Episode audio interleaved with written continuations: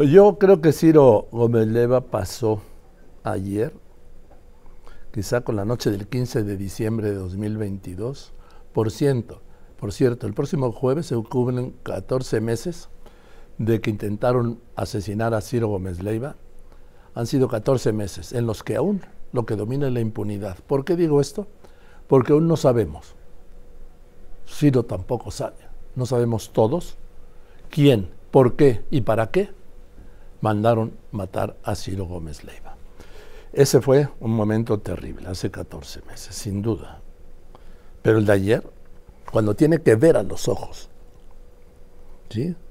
al que lo quiso matar, al que le disparó, a los que lo acompañaron a matarlo, en la audiencia, en el juzgado. Ciro, no sé cómo fue ese momento, buenas tardes, y no sé si me lo quieras contar además. Sí, sí, por supuesto, Joaquín. Antes que nada, qué gusto saludarte. Buenas tardes. Gracias, por invitarme a platicar, a reflexionar sobre lo, vivido ayer. Eh, primero decirte que fue una decisión mía. Yo tengo derecho como víctima, en este caso, de estar presente en las audiencias. Hubiera querido estar en una de diciembre, pero ya se complicaban las, las fechas, no pude. Pero la de ayer la tenía anotada desde semanas antes. Lo platiqué con, mi abogado, eh, vimos la conveniencia, el riesgo de estar, pero fue una decisión mía. Nadie me, la, me la impuso. Yo quería estar ahí. Yo quería ver a estas personas. Yo quería saber eh, qué son estos, eh, qué son estas audiencias. Yo quería ver el desempeño de la Fiscalía General de la República. Y tú lo entenderás, reportero, eh, yo quería estar cerca de los personajes. A ver. Entonces estuve ahí por, por una... Estuve ahí primero porque tengo derecho a estar en la audiencia. Esto no es un favor, una concesión de nadie. Tengo derecho, un derecho eh, que puedo usar o que puedo eh, rechazar pero fue una decisión mía. Y segunda, tenía un interés humano y un interés profesional en estar ahí. ¿En ver a estos tipos? ¿Que te vieran? En estar ahí, y estar ahí incluía estar muy cerca de estos tipos y obviamente ver a estos tipos. Eh, un cara a cara es, no sé cómo lo, lo manejaste, Ciro, no sé. No, no fue un cara a cara, fue una audiencia. Sí, no hubo un careo, pues, pero ahí, tenías enfrente los que la noche del 15 de diciembre de 2022, saliendo de tu noticiero, dispararon para matarte. Sí, sí, sí, sabía, yo sabía que iban a estar en una audiencia. Una audiencia donde iba a hablar el juez, la fiscalía, los defensores de ellos, y yo sabía que ellos iban a estar, iban a estar ahí, y sí, y quería saber quiénes eran. He estudiado sus expedientes muchas veces en estos 14 meses. He visto todas las fotos, todas las imágenes sobre ellos. Quería verlos. Quería quería verlos, quería estar en la audiencia y estar en la audiencia llevaba el implícito que iba, llevaba implícito que los iba a ver y los vi. Y ahí estuvimos un par de horas, a una distancia de siete, seis, ocho metros. Oye, ¿alguno te dijo algo, Ciro? No, no, no, no, no, no. Está todo muy bien organizado. Por cierto, qué, qué grata sorpresa ver al Estado mexicano, ¿eh? así como criticamos, ver las instalaciones, la disciplina, la logística, la seriedad, la limpieza de las instituciones de las instalaciones, el orden, ver a seis o siete guardias nacionales desarmados que sabíamos que iban a poner el orden. Ellos estaban de un lado de la sala, yo estaba del otro, no, ellos no iban a tomar la palabra, para eso tenían a sus abogados, yo iba con mi abogado, entonces tampoco, no, no, no, no, no me dijeron, no me dijeron nada, cruzamos miradas eh, pues, todo el tiempo, pero no, no, no, ¿Cómo es, Ciro? Ni una sola. ¿Cómo es cruzar la mirada con alguien que te disparó para matarte?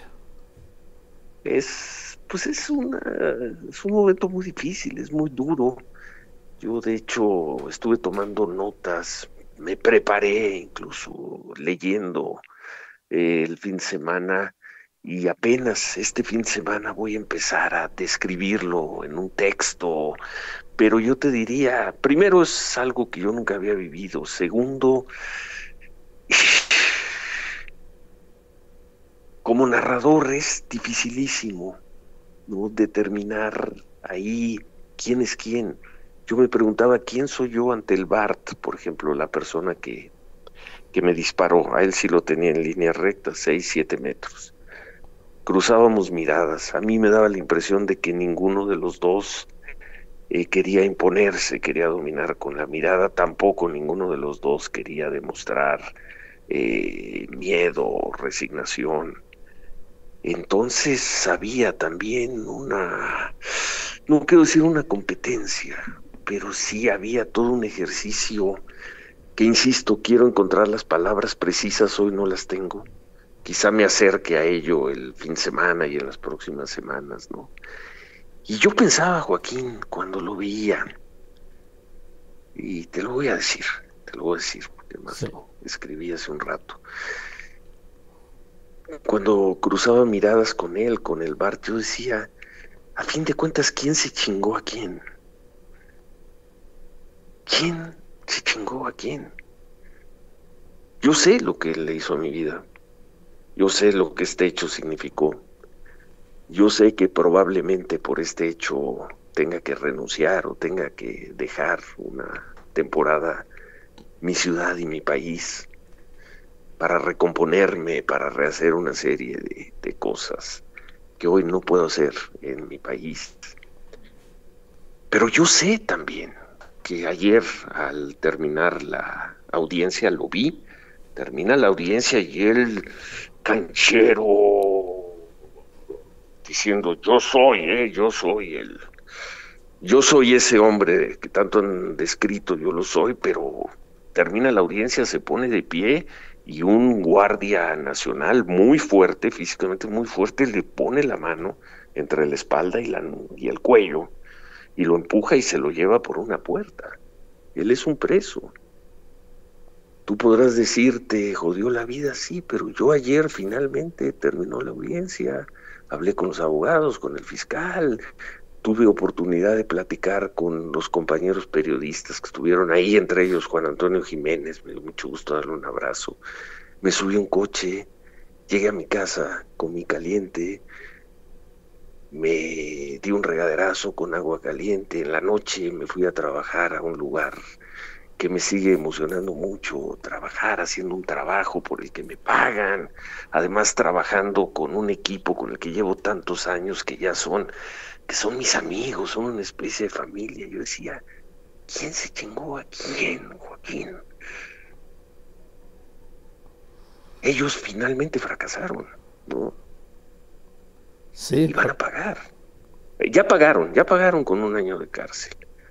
Probablemente las mujeres eh, que pidieron ya el procedimiento abreviado puedan alcanzar, reconociendo su responsabilidad por acción delictuosa, puedan salir pronto de la cárcel, pero ellos, los hombres,